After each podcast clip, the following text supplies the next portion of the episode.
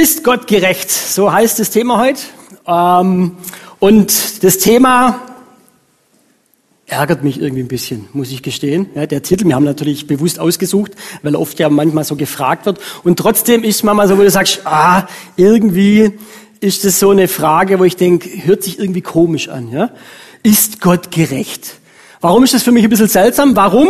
Weil man irgendwie das Gefühl hat, Gott sitzt auf der Anklagebank ja, und wir beurteilen, mm, ja, ist der Gott jetzt da gerecht oder ist er ungerecht? Ähm, ich habe meine Frau äh, die letzten zwei Tage mal gefragt, äh, du, was denkst du eigentlich über das Thema? Ist Gott gerecht? Und dann hat sie gesagt, äh, du, das ist mir ehrlich gesagt egal. Ja, weil wenn er gerecht ist, dann ist ja alles gut.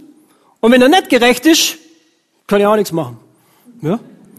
Schnarch in ihrer Weisheit natürlich schlicht und einfach, ja.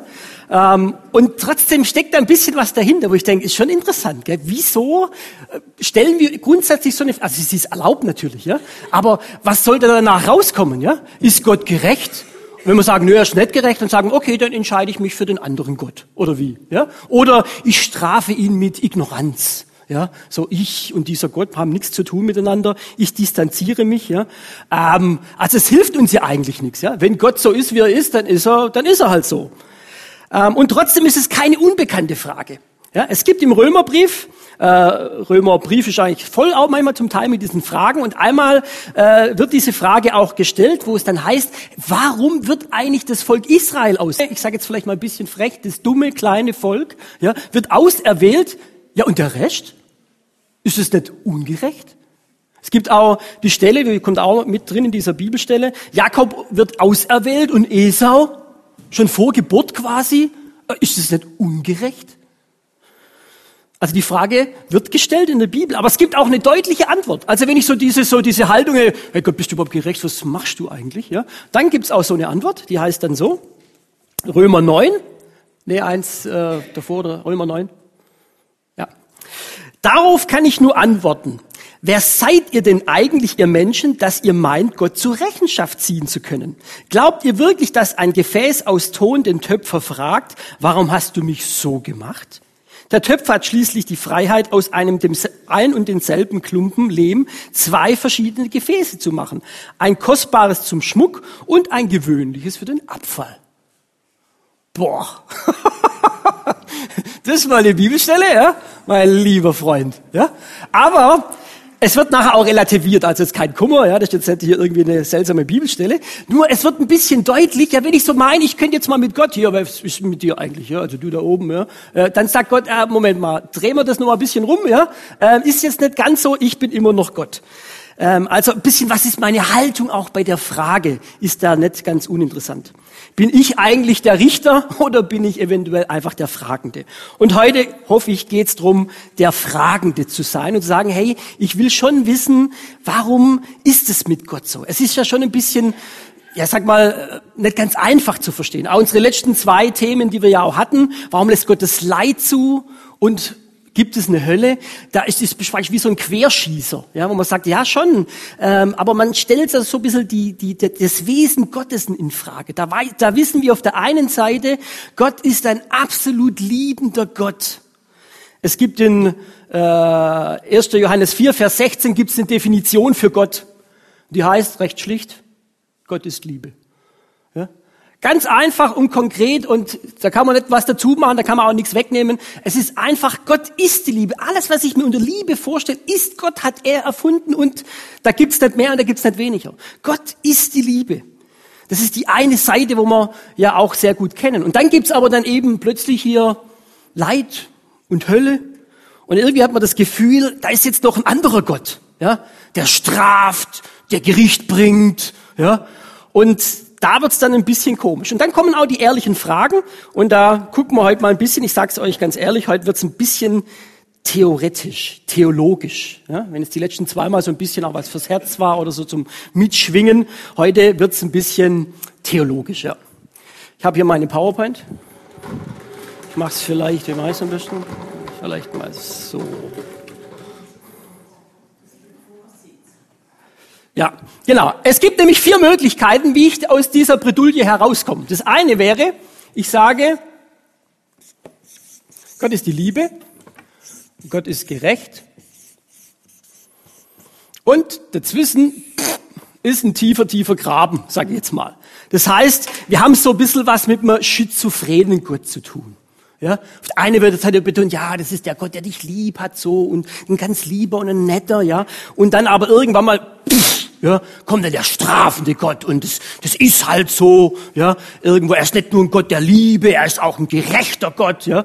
Und ich sag mal, manchmal sind es dieses Gottesbild, wo so, immer so, wie so ein Papa, der manchmal ganz nett ist und irgendwann mal kriegst aus Versehen tuff, eine hinten ins Genick, ja. Äh, und das sind so Gottesbilder, die uns manchmal sehr kaputt machen. Wir wissen einfach nicht, wo wir dran sind. Ist jetzt gerade der Liebende oder ist jetzt gerade der Gerechte, was ja irgendwie auch wichtig ist. Und wir schwanken immer so hin und her und wissen nicht genau, äh, was er jetzt gerade ist. Es gibt natürlich noch die zweite Möglichkeit.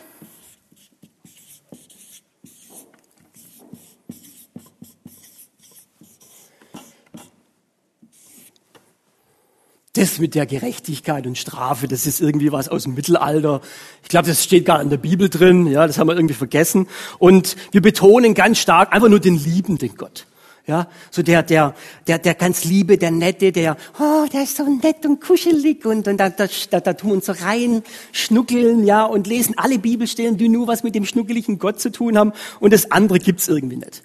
Ja, das ist dann auch ein bisschen verquert, weil wir wissen, irgendwie muss die andere Seite, gibt's ja schon auch. Ja?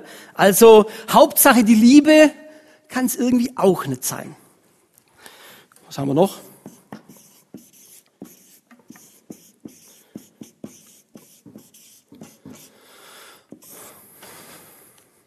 Vielleicht ist er einfach auch ein sehr straffer, dominanter Gott. Und das mit der Liebe, das ist nur so, damit die Menschen glücklich sind. Ja, dann macht er so ein bisschen Duzi, Duzi, ja, und dann nachher, ja, dann kommt's eben wieder genauso. Ich bin vor allem ein Gerechter. Ja, und was ihr unter Liebe versteht, ist gar keine Liebe. Ja, echte Liebe hat was mit Gerechtigkeit zu tun. Ja, und dann merken wir, okay, das ist jetzt mehr so ein bisschen ein altertümliches, vielleicht mittelalterliches Denken, ein sehr gesetzlicher Gott, ja, der eigentlich nur nachschaut, ob ich was richtig oder falsch mache, und die Liebe kommt ziemlich zu kurz. Drei Möglichkeiten, wie man es verstehen kann, wie man das vielleicht versucht zusammenzubringen, diesen gerechten Gott und auf der anderen Seite aber auch diesen liebenden Gott. Ist Gott gerecht? Jetzt? Es gibt natürlich noch eine vierte Möglichkeit.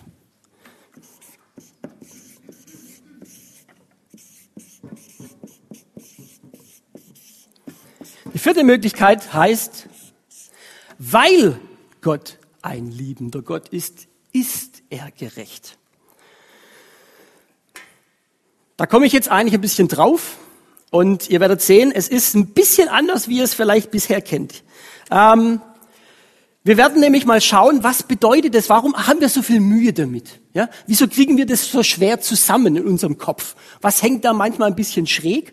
Und ähm, ich möchte euch da ein bisschen helfen, oder ich habe mir selber geholfen, sagen wir es mal so. Es waren echt einige Dinge neu für mich, wo ich dachte, das habe ich jetzt so echt noch nicht mal gehört. Ja? Also ist interessant, wenn man mal in so Bibellexikas reinguckt oder mal einen anderen Vortrag hört oder mal irgendwie so ein bisschen sich in diese Thematik mal reindenkt. Es gibt immer noch Neues zu entdecken. Ja? Und ähm, unser Kernproblem bei dieser Geschichte ist, dass wir das nicht zusammenkriegen, ist, dass wir immer unsere menschliche Gerechtigkeit vor Augen haben. Also was wir unter Gerechtigkeit verstehen. Gerechtigkeit vor Augen haben, dann haben wir immer diese Dame, die vorher schon da war, äh, immer vor Augen die Justitia.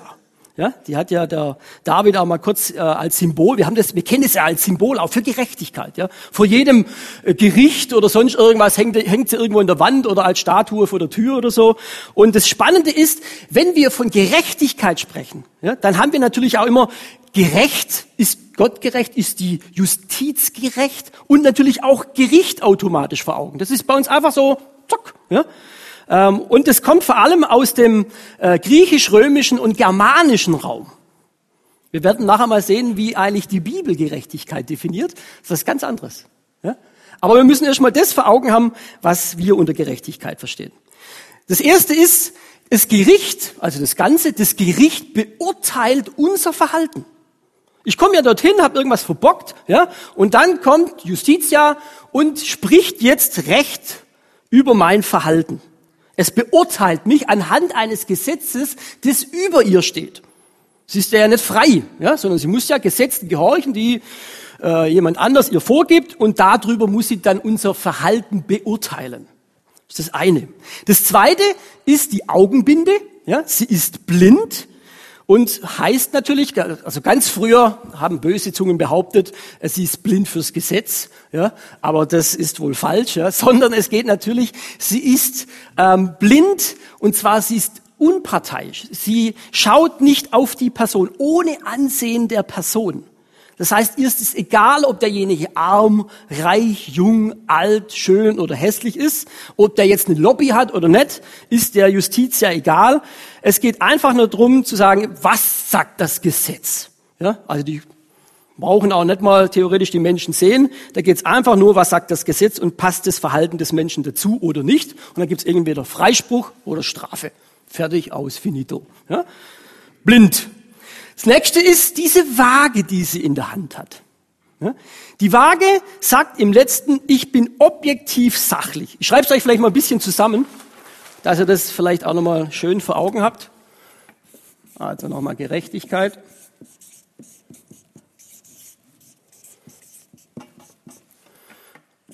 Unsere menschliche. Und nachher kommt die von Gott.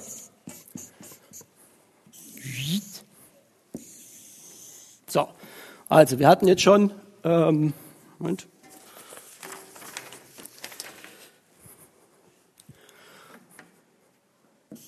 Also unser Verhalten beurteilend. Ich bin in der Schule, ihr könnt auch mitschreiben, ja, bitte Hefte raus und mitschreiben. Sie ist blind, ja, ohne Ansehen der Person. Und diese Waage, die sagt eigentlich im letzten, ich bin objektiv und sachlich. Ja? Objektiv.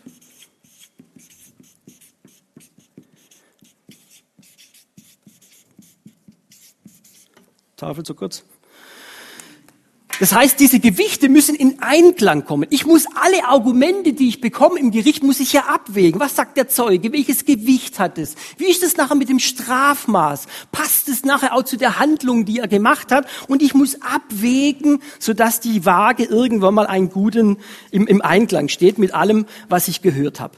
Äh, ich darf nicht zu hart sein, aber ich darf ja, objektiv, sachlich. Und am Schluss natürlich noch das Schwert, das hat sie hier in der rechten Hand. Ja, das ist dann eigentlich ganz klar. Wenn ich dann zu einem Ergebnis komme, dann muss es auch knallhart ein Gerichtsurteil geben. Ja, ich kann ja nicht sagen, ja gut, also theoretisch, aber praktisch, weil du so ein nettes Mädchen bist, ja, bin ja blind, ja, sondern dann kommt auch knallhart die Strafe. Fertig, aus, basta. Und meistens ist sie auch strafend. Ja? Ich gehe ja nicht zum Gericht, dass ich gelobt wird ja, sondern normalerweise, wenn ich dorthin gehe, angenommen, ich würde vielleicht doch mal viel zu schnell fahren und ich stehe mal vielleicht für den Verkehrsrichter, ja, dann wäre ich gehe ich davon aus, dass ich eine Strafe bekomme und nicht, dass er mir noch über den Kopf streichelt und sagt, haben Sie gut gemacht, Herr Hönes. Ja? Da geht man vielleicht zum Bundespräsidenten, da wird man gelobt. Ja? Aber vor Gericht gibt's überwiegend eine Strafe. An sich jetzt nichts Falsches. Ja? Ich hoffe, unsere Gerichtsbarkeit ist so, da muss man auch immer drum ringen, dass es so bleibt. Aber Kleines Problem, es ist unsere Vorstellung von Gerechtigkeit. Und wenn ich jetzt sage, ist Gott gerecht? Und sag, ist Gott eine Justitia? Ja? Dann habe ich ein kleines Problem, wenn es dann darum geht, den irgendwie mit Liebe noch zusammenzubekommen. Das Spannende ist, wenn man jetzt die Gerechtigkeit bei Gott anschaut, da muss ich natürlich in die Bibel reingucken. Ja? Ich muss dann zum Beispiel das Wort Gerechtigkeit ähm, ist im Hebräischen heißt es Zedek. Und dieses Wort gibt es über 500 Mal in der Bibel. Das ist relativ viel, ja? also sehr viel. Und das heißt, es ist ein sehr dominantes Wort. Und das Spannende ist, ähm, ich sag mal, für jedes dieser 500 Worte gibt es sogar Doktorarbeiten. Ja, wusste ich auch nicht. Ja, also für jedes einzelne Wort hat man gesagt, was, was heißt jetzt Gerechtigkeit in der Bibel? Was bedeutet es, dieses Wort Gerechtigkeit? Ist es das oder ist es was anderes? Und das Erste, und da werdet ihr mal sehen, es ist eigentlich was ganz anderes. Ich lese euch mal eine Bibelstelle vor, wo es vielleicht so nach und nach deutlich wird. Es ist nicht ganz einfach, sage ich euch. Ich habe relativ lang gebraucht, bis ich das für mich selber auch verstanden habe. Ja? Äh, das heißt, ich gebe euch auch ein bisschen Gnadenfrist. Ja? Äh, aber ihr merkt, ihr müsst, ihr müsst echt hirnen heute. Ja? Ihr müsst mitdenken. Ich lese euch mal die Bibelstelle vor, also eine von 500. Ja? Fürchte dich nicht, denn ich bin bei dir. Sei nicht ängstlich, denn ich bin dein Gott. Ich stärke dich, ich helfe dir auch. Ja, ich erhalte dich durch die rechte Hand meiner Gerechtigkeit. Da ist nirgendwo was drin, wo sagt, jetzt Strafe, was weiß ich was, und am Schluss kommt meine nette Gerechtigkeit. Ja, das gibt's in diesem Fall überhaupt nicht. Und Gerechtigkeit ist immer positiv. Es ist fast ein bisschen allgemein. Es ist eigentlich ganz oft einfach nur das Handeln Gottes gemeint mit dem Menschen. Ich bin, sag jetzt mal hier, ich bin bei dir. Ja? Ich gehe den Weg mit dir. Ich bin dir treu. Ich biete dir meine Gnade an. Es wird ganz oft interessanterweise dieses Wort in anderen Übersetzungen mit Gnade oder auch mit Treue oder auch mit Heil. Ja, ich bin bei dir. Andere Bibelstelle, dass es vielleicht nochmal vor Augen bekommt. Gewiss ist seine Rettung denen nahe, die ihn fürchten damit die Herrlichkeit in unserem Land wohne. Und jetzt kommen ein bisschen Gegenüberstellungen. Gnade und Wahrheit sind, sind einander begegnet. Gerechtigkeit und Frieden haben sich geküsst. Also da spricht ein Mensch ja, von Gott, haben sich geküsst. Die Wahrheit wird aus der Erde sprossen und die Gerechtigkeit vom Himmel herabschauen.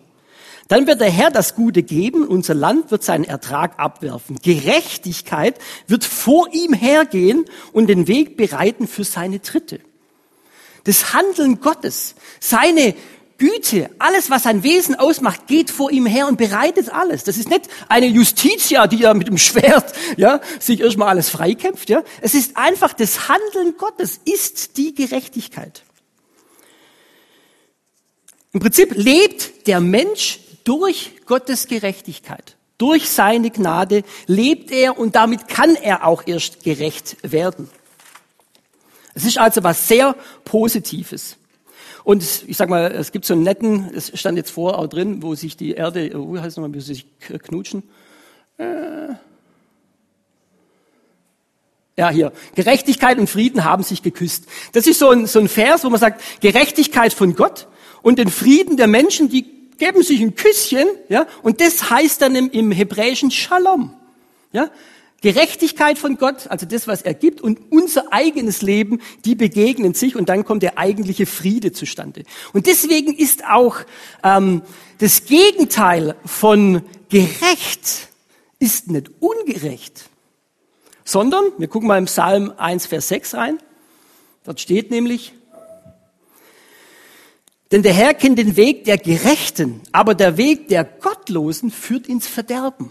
Weil es ja was von Gott gegebenes ist. Und nur die, wo sagen, ich will mit Gott nichts zu tun haben, ja, die sind dann gottlos. Und die anderen sind gerecht, weil sie in der Gerechtigkeit im Handeln Gottes laufen.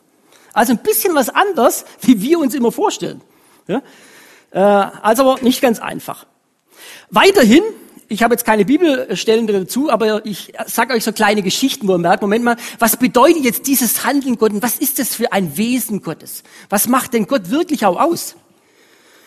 Auf der einen Seite ist es nämlich so, er schaut natürlich auch die Menschen, also ohne Ansehen der Person, steht in Römer auch drin. Auf der anderen Seite sieht er uns aber. Er weiß, wo wir herkommen Er weiß, dass ich ein Sünder bin. Ich weiß, dass ich ein Zöllner bin. Jesus, ich sage jetzt mal, der ja wirklich äh, Gott selbst auch ist, der hat bei den Sündern und Zöllnern gegessen. Er hat sie aber gekannt. Er hat nicht die Augen zugemacht und hat gesagt, bin ich mal gespannt, bei wem ich hier essen tue, ja? sondern er hat uns genau gekannt und trotzdem, ja, er kennt uns und sieht, er versteht uns, die Gerechtigkeit. Er hat uns genau vor Augen. Das nächste, er ist die Gerechtigkeit Gottes, ups, subjektiv und emotional, ich kürze es ab, und emotional. Es ist eben nicht so, dass er sagt, ja, ich bin jetzt hier ganz der, der Kalte, er ist der Vater. Ja, wenn man diese Geschichten alle hat, verlorener Sohn. Ja, wo der Vater, ja, der ist nicht irgendwie objektiv, na, da mein Sohn zu Hause, der Sohn, der irgendwie weg ist. Nein, er konzentriert sich in dem Moment, wo der Sohn nach Hause kommt, nur auf den verlorenen Sohn. Und er ist nicht irgendwie sachlich. So, komm mal her, Freund. Hier, was hast du da eingestellt? Ja, er ist emotional. Ja, er hat ja sein langes Gewand an, was ja die Patriarchen damals einfach hatten. Was, was steht in der Bibel drin? Er rennt los. Ey, was ist das für ein Ding? So ein Großgrundbesitzer, ja, und plötzlich, ja, und saust diesem Sohn entgegen. Emotional. Der Hirte, der die 99 Schafe sagt, hier, bleibt mal schön. Ich gehe das eine suchen. Ist das jetzt irgendwie objektiv? Alle kriegen das Gleiche? Nix. Das eine spielt in dem Moment eine ganz, eine Kernrolle für ihn. Was noch? Er ist im letzten ein Vergebender. Wir wissen natürlich, dass er die Strafe auf sich nimmt, dieser Gott. Ja? Jesus Christus stirbt am Kreuz und nimmt die Strafe auf sich. Aber sein Ziel ist deswegen, er ist ein vergebender Gott. Er möchte, dass die Menschen frei sind. Ich bin gekommen zu retten und zu suchen, wer verloren ist. Ich bin nicht gekommen zu die, die, die, die, die, äh, für die, für die Frommen schon, sondern ich bin gekommen für die, für die Kranken. Ja, ich bin gekommen für die, die sich nach Gott sehnen. Bei Zachäus. Ich habe da dieses nette Beispiel von der Hure Rab so im Kopf auch gehabt. Ja, da wird Jericho errungen, ja, von ähm, äh, Josua, ja, wie der da rumpirscht. Äh, und vorher gibt's ja die Hure Rab, ja, die wirklich hier wahrscheinlich mit halb Jericho schon im Bett war, ja, und sie lässt so ein rotes Seil runter und er könnte jetzt auch Gott sagen, hey, Prostituierte haben bei uns im Volk Israel nichts zu suchen, ja, ist doch mir egal, ob mit oder ohne Seil, ja. Aber nein, er sagt, hey, ich möchte, dass die Leute zu mir kommen. Mein Ziel ist es, dass die Menschen Vergebung erleben. Und im letzten ist er deswegen auch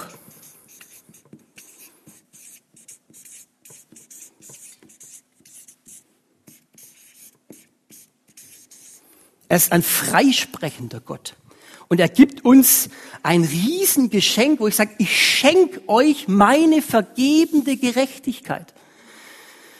Römer 1, Vers 16 und 17. Das ist der Vers, wo Martin Luther das Turmerlebnis hatte, so hat man es zumindest auch ähm, ja, hat man es hat man's, äh, festgestellt. Und da kommt es eigentlich drin vor. Denn ich schäme mich des Evangeliums von Christus nicht. Denn es ist die Kraft, Gottes Kraft zur Errettung für jeden, der glaubt. Zuerst für die Juden, dann auch für die Griechen. Denn es wird darin offenbart die Gerechtigkeit Gottes. Das ist jetzt nicht die Schimpfe, Schimpfe, sondern das geschenkte Handeln durch Jesus Christus. Aus Glauben zum Glauben, wie geschrieben steht, der Gerechte wird aus Glauben leben. Wenn ich das im Glauben annehme, diese Gerechtigkeit, wo Gott sagt, hey, das schenke ich dir. Hast du, Jesus ist am Kreuz gestorben, diese Gerechtigkeit, die bekommst du von mir, die dich später dann auch rettet. Also was ganz anderes, die Gerechtigkeit Gottes. Und ich sage mal, ist dann fast schon logisch, wenn ich sage, ein gerechter Mensch ist jemand, der nicht irgendwie hier da schnell, oh, dass ich ja nicht ins Gericht komme, ja, sondern es ist jemand, der das alles geschenkt bekommt und dadurch leben will, so wie Gott sich das denkt. Deswegen sagt Jesus dann auch, wenn eure Gerechtigkeit, sagt es zu seinen Jüngern bei der Bergpredigt, wenn eure Gerechtigkeit nicht höher ist wie die der Schriftgelehrten, dann stimmt was nicht. Also in eurem Handeln, aber auch in, euer, in eurem Rechtsein vor Gott. Okay, schön. Jetzt haben wir das vielleicht hoffentlich verstanden. Nur was hat das jetzt für eine Auswirkung? Jetzt stellen wir uns mal vor, jetzt kommt das Gericht. Ja? Gott ist ja gerecht. Und es gibt auch bei Gott ein Gericht. Es ist jetzt nicht so, dass es das irgendwie jetzt wegfallen wird. Was bedeutet das jetzt? Wir haben jetzt das jüngste Gericht vor Augen. Ich möchte so ein bisschen skip machen, das wäre eine eigene Predigt für sich. Aber wir stehen einmal alle vor Gott. Es werden Bücher aufgetan. Es wird das Buch der Werke aufgemacht. Es wird das Buch des Lebens aufgemacht. Und wer im Buch des Lebens steht, wird gerettet. So steht es in der Bibel drin. Das heißt, wer glaubt und mit Jesus auch gelebt hat, der ist gerettet. Oftmals nur durchs Feuer hindurch, so steht es in Korinther. Aber man ist gerettet. Und wer ist verloren? Es wird natürlich in der Bibel immer wieder Dinge angedeutet. Überhaupt keine Frage. Und trotzdem ist es nicht ganz einfach. Die ganzen Fragen ungeborene Menschen, kleine Kindchen, die noch nicht mal auf die Welt kamen, Menschen, die irgendwo im Urwald leben, die, die nicht mal die Chance ansatzweise haben, von Jesus nur ansatzweise was zu hören, überhaupt glauben, überhaupt zu definieren zu können. Menschen, die, ich sag mal, geistig, intellektuell das vielleicht einfach nicht fassen können. Was macht Gott mit denen? Ist Gott da dann gerecht? Aber wie? ja?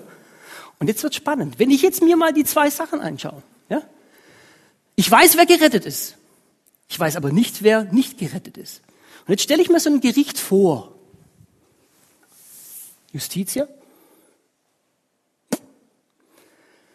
oder Gerechtigkeit Gottes. Wie verläuft wahrscheinlich so ein Gericht? Ich sage es euch gleich, ich weiß es auch nicht. Es hat mich nur sehr ins Nachdenken gebracht und auch gleich, ich bin nicht für Allversöhnung, könnt ihr gleich vergessen. Ja? Das ist, äh, da wird sicherlich noch ganz andere Dinge geben, also dass jeder irgendwie in den Himmel kommt, da wären wir vor wieder bei diesem, ja, bei dem hier, oh, ja, ähm, das wird sicherlich nicht stattfinden. Aber ich tue mich manchmal auch ein bisschen schwer, wenn man sagt, nur der, wo im letzten Jesus Christus als seinen Herrn angenommen und nur der, ja, wie viel Prozent sind es? Ah, da, da, tue ich mich auch ein bisschen schwer. Oder? Was ist mit dem Recht? Schwierig.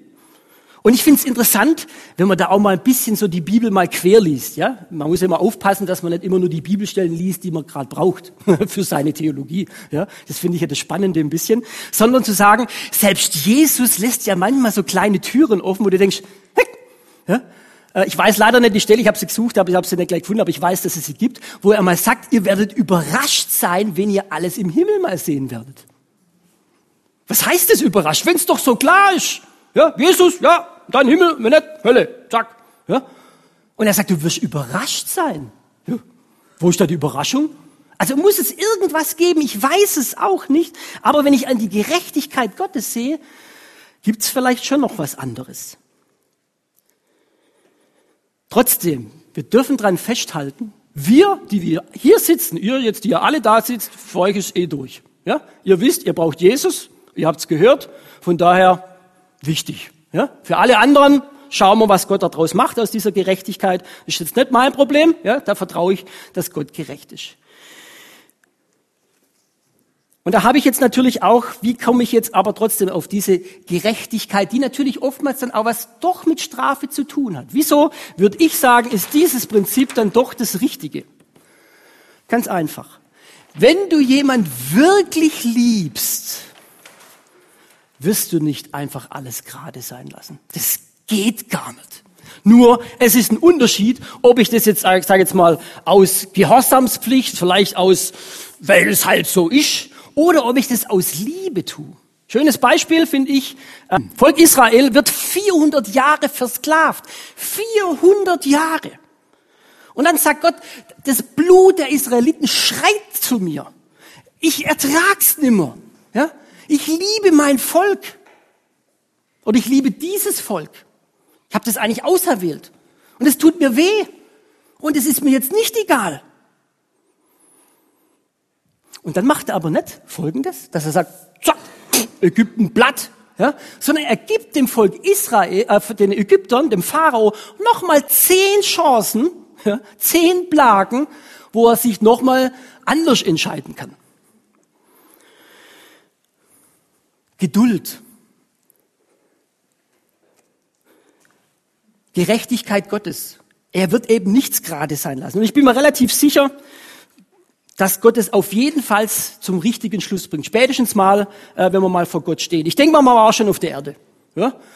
Da gibt es sicherlich Ausnahmen, aber bei vielen Dingen denke ich, manchmal, wenn man so, so Geschichten hört, wow, da ist jetzt ein Mann, ja, und er hat jetzt Ehebruch gemacht und guck mal, der lebt mit seiner neuen viel besser wie mit der alten und, und was machst du? Du bist jetzt schon 25 Jahre mit deiner gleichen verheiratet, ja, kann man und, und, nö, nö.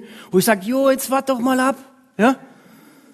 Die Rechnung wird am Schluss gemacht. Ja? Wie glücklich wird jemand wirklich? Also ich weiß, es gibt auch andere Umstände, wo man auch eine Ehe kaputt geht. Bitte mich nicht falsch verstehen. Aber so zu denken, ja, wenn man machen kann, was man will, dann geht's dem nachher vielleicht sogar besser. Der Mafia-Boss, ja, der scheffelt da Geld, hat eine dicke Villa und hat dicke Autos und viele Frauen. Ja? Und ich. Hey, die Rechnung wird am Schluss gemacht. Ich glaube wohl, dass Gott auch dort gerecht spricht. Und warum? Weil natürlich jeder, der sich auch verhält wie die Axt im Walde, ja, der macht ja auch andere Menschen, verletzt ja andere Menschen. Und das ist wieder das, wo Gott sagt, hey, das tut mir weh. Gott ist gerecht. Und das ist das Schöne, dass er im letzten der absolut, er ist der, der Handelnde. Und jetzt stellt euch mal vor, wir stehen mal alle vor dem Richterstuhl Gottes. Es gibt zwar eine Bibelstelle, wo heißt, dass wir irgendwie so drum kommen würden, ja. Äh, aber irgendwie glaube ich, dass man die Bibelstelle wahrscheinlich vielleicht ein bisschen anders nochmal sehen muss, ja. Ähm, aber ich glaube, dass jeder von uns vor dem Richterstuhl Gottes stehen wird. Aber eben nicht so, ja, sondern so. Wir werden alle nach unseren Werken beurteilt. Wir werden auch gefragt, wie es mit unserem Glauben aussieht. Und dann ist es, deswegen ist das Gericht auch so wichtig. Und deswegen ist es wichtig, dass ich vor Augen habe, dass ein liebender Gott auch gerecht sein muss. Weil er will das Böse ahnden. Das Böse kommt weg. Das wird im Himmel keinen Platz finden. Es muss ja irgendwo eine, eine, einen Punkt geben, wo Gott sagt, und das ist jetzt Feierabend hier. Schluss. Wir Menschen, unsere Würde, unser freier Wille, wie begrenzt er vielleicht auch sein mag, aber trotzdem unser freie Wille wird Gott sagen, und ich werde dich zur Verantwortung ziehen, was hast du gemacht aus deinem Leben? Aber jetzt eben nicht wieder, ja, sondern hey, ich sehe dich. Ich weiß, in welchen Konstellationen du warst, ja. Ähm, ich verstehe dich total, ich bin bei dir, ja. Ich will dir vergeben, ich will dich freisprechen. Aber ich werde es offenbar machen. Gott ist ein Gott der Wahrheit. Und warum macht er das? Dass er vielleicht unser Leben auch aufdeckt und sagt, guck mal, so war dein Leben. Das hast du versäumt. Das hast du aber auch super gemacht. Aber unsere negativen Sachen wird Gott offenbar machen. Warum? Damit die anderen sehen, es kommt jetzt Gerechtigkeit mit rein. Alle Menschen, die mich geärgert haben, werden sehen vor Gott, es gibt Gerechtigkeit. Aber diese Gerechtigkeit, und das gilt ja für die anderen genauso, die Opfer bekommen Gerechtigkeit. Vielleicht auch Opfer, die sag mal, ihre letzte Hoffnung haben, die irgendwelche KZs oder in irgendwelche Gefängnisse zu Tode gefoltert, vergewaltigt werden. Wo bleibt da die Hoffnung? Es ist nur das Gericht. Wo Gott sagt, aber ich bin einer, der das Gericht so macht. Und die Täter triumphieren eben nicht am Schluss.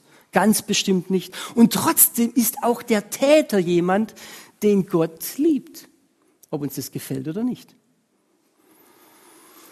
Wie Gott es dann mal machen wird, das weiß ich nicht. Aber ich weiß, dass Gott ein gerechter Gott ist. Und er ist gleichzeitig oder er muss deswegen auch ein liebender Gott sein. Ein liebender Gott ist gerecht.